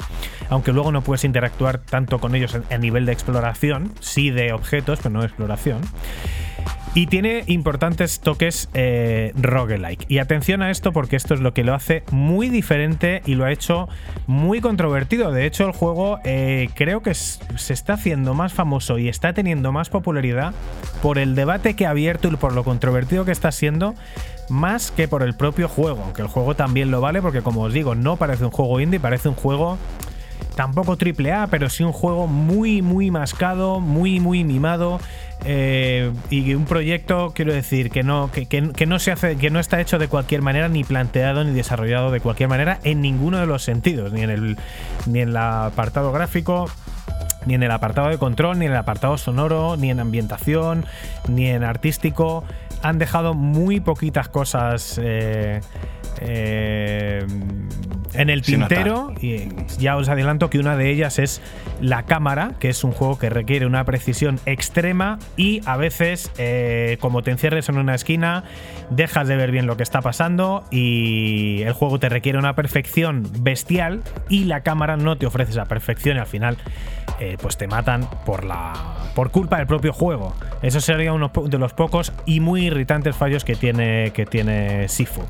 El argumento muy simplón. Tiene tienes que vengar a bueno, Sifu tiene que vengar a su padre o su padre se llamaba Sifu, no estoy del todo seguro, que fue asesinado delante de sus ojos cuando era un niño y con oh sorpresa, una caja misteriosa implicada y una organización turbia detrás. En una presentación que recuerda mucho, eh, si ves lo que era el Senmu, Nacho, si te acuerdas, pues básicamente es lo mismo. Eh, es exactamente igual. Llega un Samu, una- unos, unos tíos kung fu a su casa, hablan con su padre de cosas que él no entiende, le pegan una paliza y le dejan ahí masacrado. Pues más o- básicamente eh, el juego empieza igual. Ahí eliges si vas a ser chico o chica, porque solo se han visto unos ojitos así achinados. Y dependiendo de lo que seas, pues eres un personaje u otro. En los dos tienen poco carisma. El personaje masculino todavía menos. Es uno de los fallitos que tiene el juego, que le falla carisma en general por todos lados. Pero bueno, también es verdad que es un beat'em up y que tampoco, quiero decir, no es un juego de narrativa profunda donde vayas a conocer las motivaciones más intrínsecas del personaje. Pues nada, a partir de ahí comienza lo que parece ser un beat'em up en 3D, en tercera persona, con la cámara detrás de los hombros, como os decía. Y digo parece ser porque te esperas, pues te esperas, yo que sé, un Streets of Rage, ¿no? Un juego en 3D, lineal, largo y relativamente difícil. Pues lo que es un beat'em up, ¿no? O sea, tú vas, aprendes algunas habilidades, pero al final aquello es repartir, esquivar un poco, llega un jefe, aprendes las mecánicas, te lo pasas, no te lo pasas, o tienes que repetir coges ítems para recuperar vida o algo por el estilo. Bueno, pues nada de. No hay absolutamente nada de esto. Eh, pero enseguida, eso, enseguida empezamos a ver ahí la- las diferencias. Y nada, lo primero que llama la atención es que el aspecto gráfico es súper impecable, un diseño de niveles impresionante. Mimao ya te digo que tú ves la presentación salvando las diferencias, pues lo ves como una presentación tipo así tipo Tomb Raider, tipo tipo juego de aventura 3D con sus con sus escenarios exteriores, sus escenarios interiores, un poco cerraditos, tipo como los Uncharted, pero todo lleno de muchos detallitos y tal, dentro de lo que es un estilo gráfico un poco más simplificado, no tiene esa profundidad, pero todo muy mimado, todo muy bien puesto, un montón de detallitos, un montón de cada vez que si entras en una cocina, pues lo típico, que están todos los muebles perfectos, hay una sartén- unas sartenes perfectas, hay una mesa, hay un montón de objetos destruibles. Ya te digo, que no, no parece en absoluto un juego indie. Artísticamente también superior. eh, y a nivel iluminación, muy bien iluminado. Y sobre todo el juego se mueve súper bien. Se mueve a la perfección. En mi caso también soy un privilegiado en este sentido. En mi caso se mueve con perfecta soltura a 60 frames por segundo y 4K en mi PC.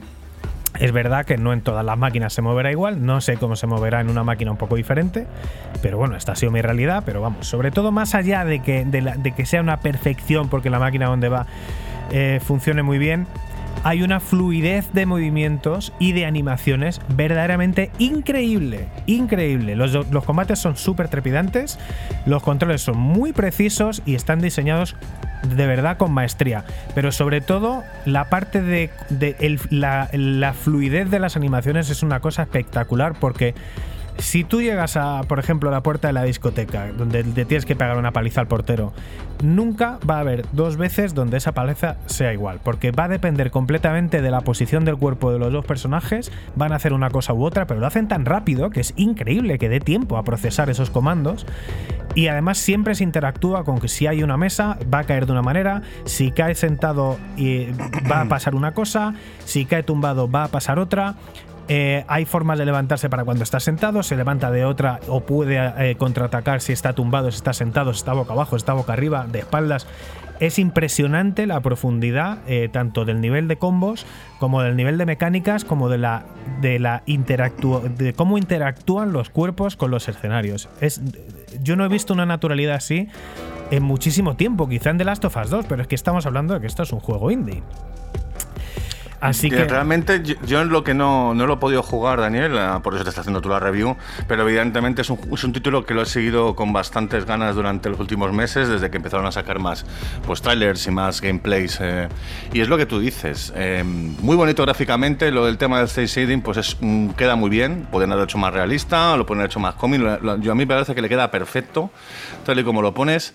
Y lo que me ha sorprendido de, de este título es lo que tú dices, lo, lo fluido que va entre combos y combos, cómo puedes eh, utilizar también el escenario y, para, para acabar con los enemigos, cogiendo pues los típicos bates de pues bates o o las cañerías para darles palizas a los enemigos, también consiguiendo nuevos golpes.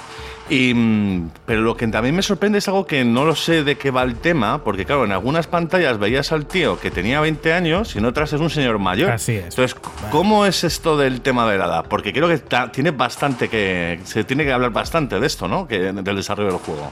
Venga, pues vamos a ir ahí, porque enseguida nos damos de bruces con una realidad difícil, que es una dificultad a los Souls o más. O sea, es un juego increíblemente difícil. Estoy yendo a esto, ¿eh, Nacho?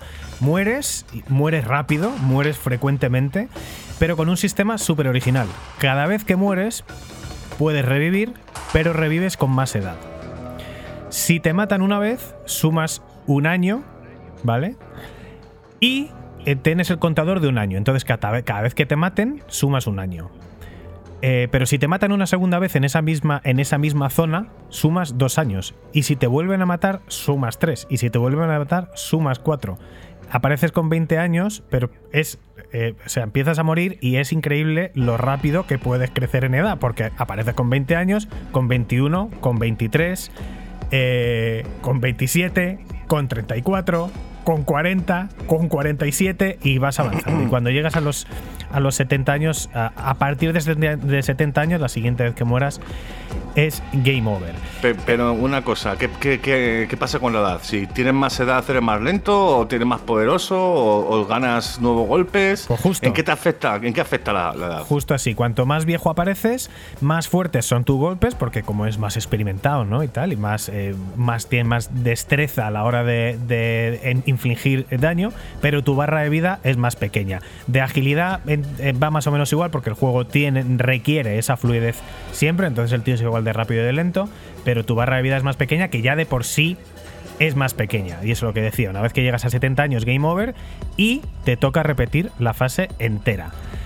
Pero si llegaste a esa fase con mucha edad, pues, o sea, por ejemplo, hablamos de que has llegado, te han matado cuatro o cinco veces, entonces al final, como has ido sumando, pero no linealmente, sino progresivamente, has llegado con 34 años a la segunda fase. Eh, pues si llegas a una, fase, a una fase un poco avanzada con mucha edad, directamente el reto es imposible. Es imposible. Es, si llegas con 40 años a la segunda fase, no vas a llegar nunca a la tercera, porque te van a matar y enseguida vas a tener 70. Entonces lo que te toca hacer es que tienes que volver a la fase 1 inicial para hacerla mejor y llegar en mejores condiciones a la fase 2.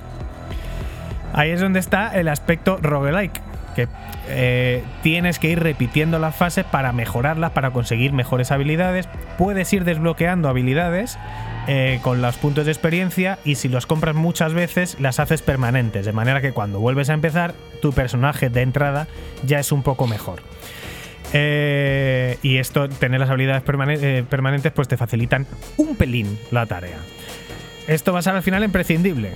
Porque aún con mejoras, las fases siguen siendo muy, muy difíciles. O sea, no te vale con pegar y cubrirte, tienes que aprenderte las mecánicas de prácticamente todos los enemigos, planear una estrategia para cada tipo de enemigo y al final es hacerlo una y otra y otra y otra vez, prueba y error, hasta que ya por memoria muscular y por haberte dado de bruces 58.000 veces y conocerte el sistema de combos como anillo, o sea, pero perfecto, lo sabes hacer. O sea, es decir, no te va a valer dar botones a lo loco. Tienes que saber qué combo entra, cuándo, cómo y contra quién. y si no, jamás en la vida vas a terminar este juego. Pero bueno, esto suena un poco a un Dark Souls de.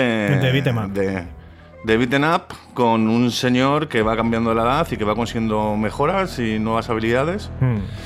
Pero que es súper complicado al final, por lo que comentas. Mm. Sí, sí, no, la dificultad es tan extrema que a día de hoy las estadísticas dicen que solo un 35% de los jugadores en el último mes han conseguido superar la fase 2.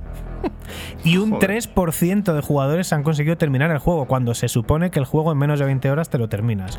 O si lo vamos, es que lo podrías hacer de un- de en dos horas. Si te pasas todas las fases seguidas en la misma gameplay, serían dos horas. Y hay- en, en un mes y pico hay un 3% que se lo hayan pasado, entre los que no me incluyo, ¿eh?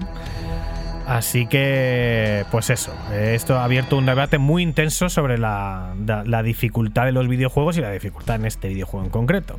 Porque al final superar el juego consiste en conocerte los niveles, los enemigos, las mecánicas y los controles con una perfección extrema. Prácticamente necesitas coreografi- coreografi- coreografiar las fases a la perfección para poder avanzar con ciertas garantías. Y, y es, es verdaderamente jodido porque además bueno, sí que es, un, es un sistema complejo. Tú tienes una barra de vida que es cortita.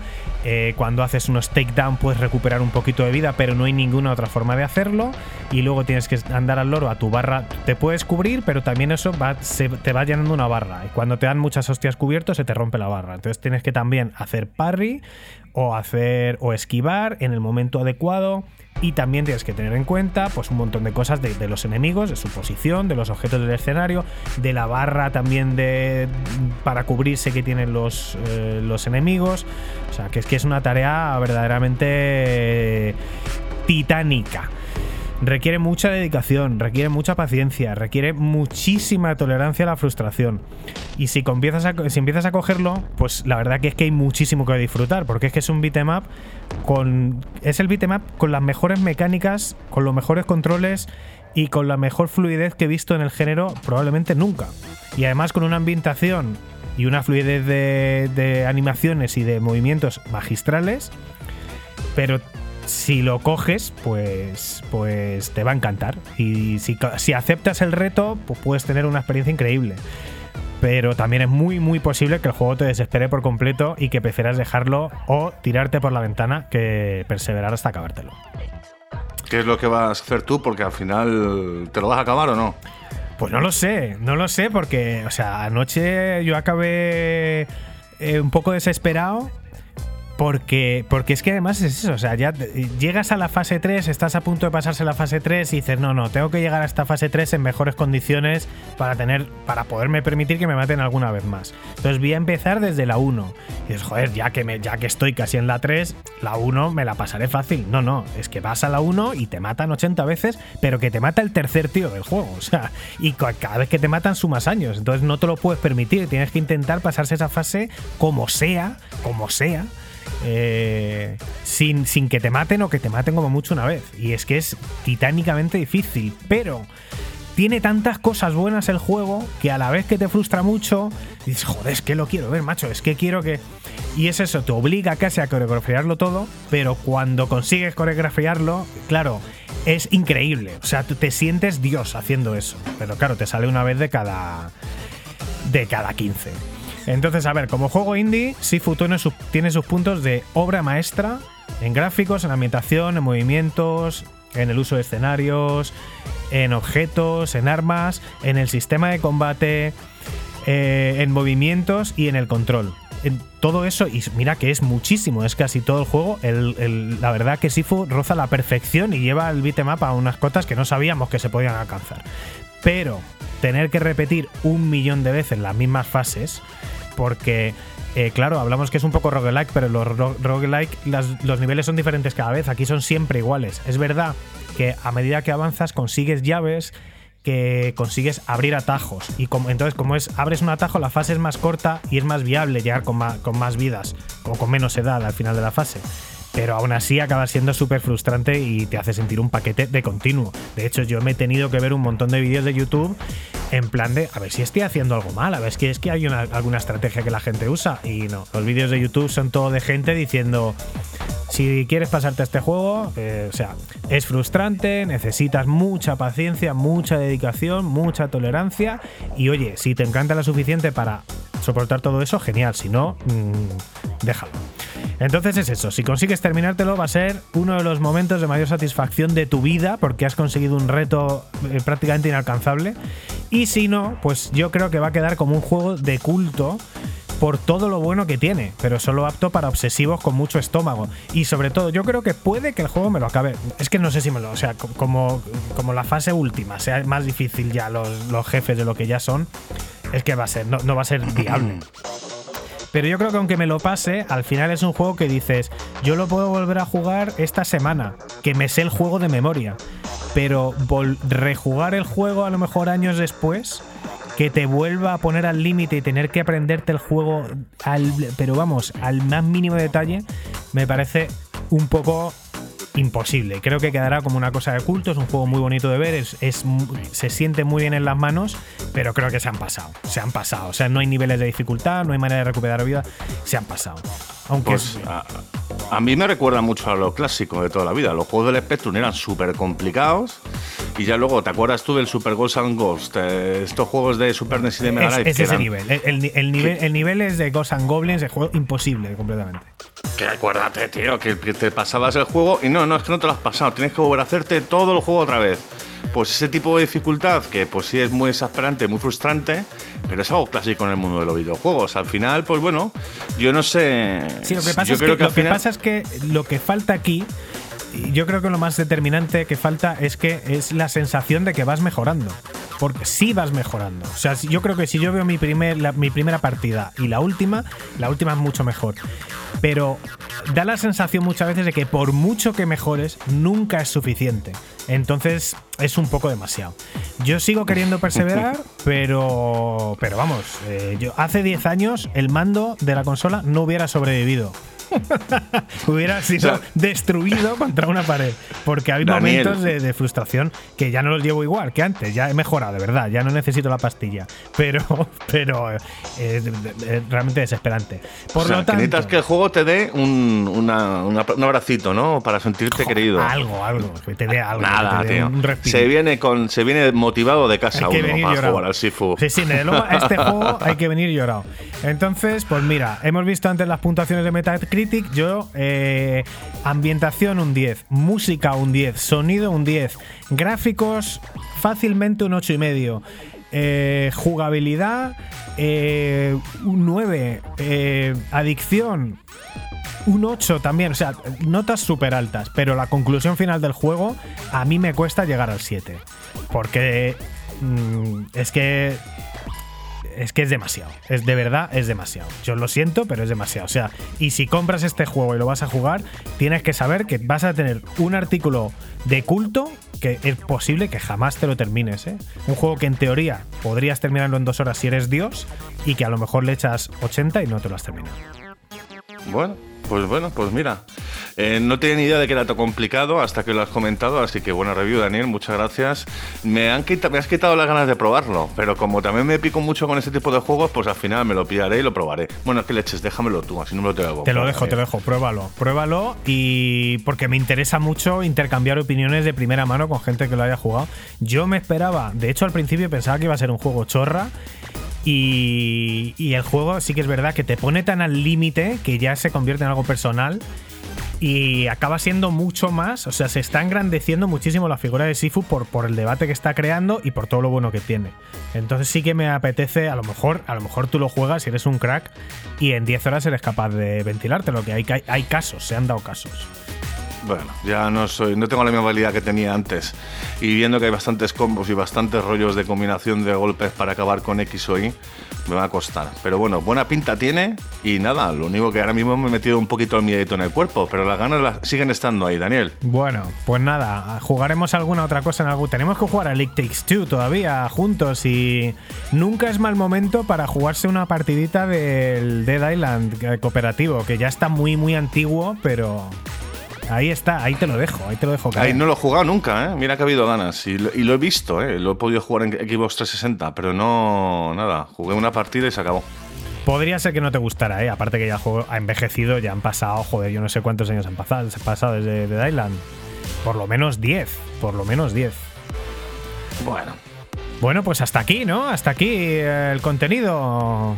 Así que no sé si quieres comentar algo más del juegos que hayas No, jugado. no, no, me me está muy liado con el Disciples este y no, no he probado mucho más. Así que, de hecho, tengo, tengo juegos aquí para aburrir. Tengo el Hot Wheels Unleashed este, que le tengo ganas de probar. Tengo el, el Halo Infinite también, que lo tengo ahí en el Game Pass, que ni le he hecho ni caso.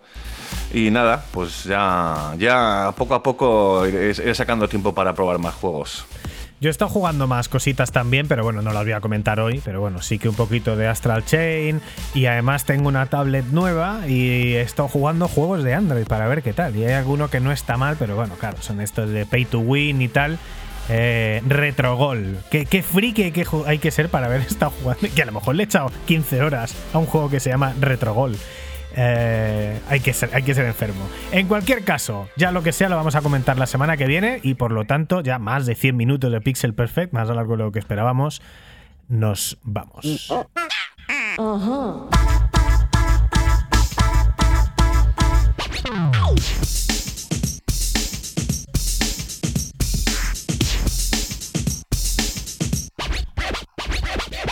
Ready? Let's go.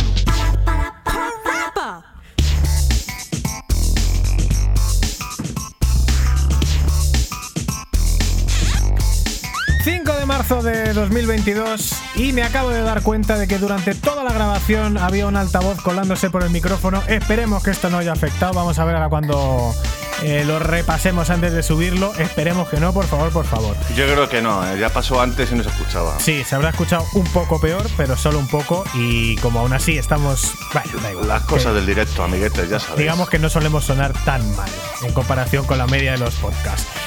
Bueno, programa intensito hemos hablado esta vez sí. Le gustará mucho a Dani Gomantes y a otros de los seguidores que nos lo reclaman. Menos tecnología y más videojuegos. Hemos hablado de un montonazo de videojuegos, joder. Y ya era momento de que la, la nueva generación arrancara del todo con Dying Light.